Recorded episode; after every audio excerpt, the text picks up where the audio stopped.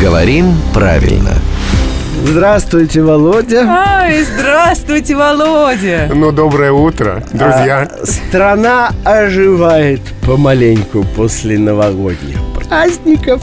Некоторые уже вполне себе ожили, Где ускоритель? Как, как, как- а некоторые еще даже не ожили.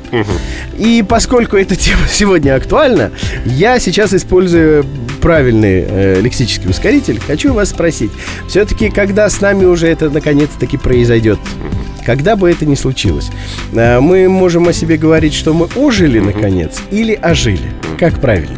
Ну, вообще еще Старый Новый год впереди. Поэтому можно пока еще... Что вы делаете со мной, Володя? Давайте ближе к тексту. Но те, кто ожили, они поступили правильно. А те, кто не ожили, вот так им и надо. Да, потому что надо только так, да. Если один субъект, то он ожил.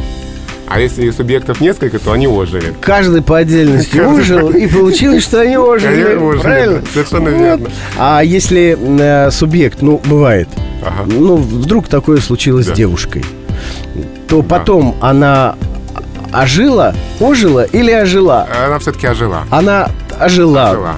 А, ну, Но приличные если девушки. девушек несколько, то они что сделали? Ожили? Правильно. То есть во множественном числе уже вообще не, не, не важно, кто Не кому имеет кем никакого приходит. значения.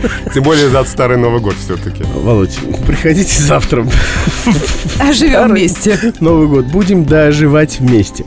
Друзья, это был главный редактор Грамотру Владимир Пахомов. Ждем.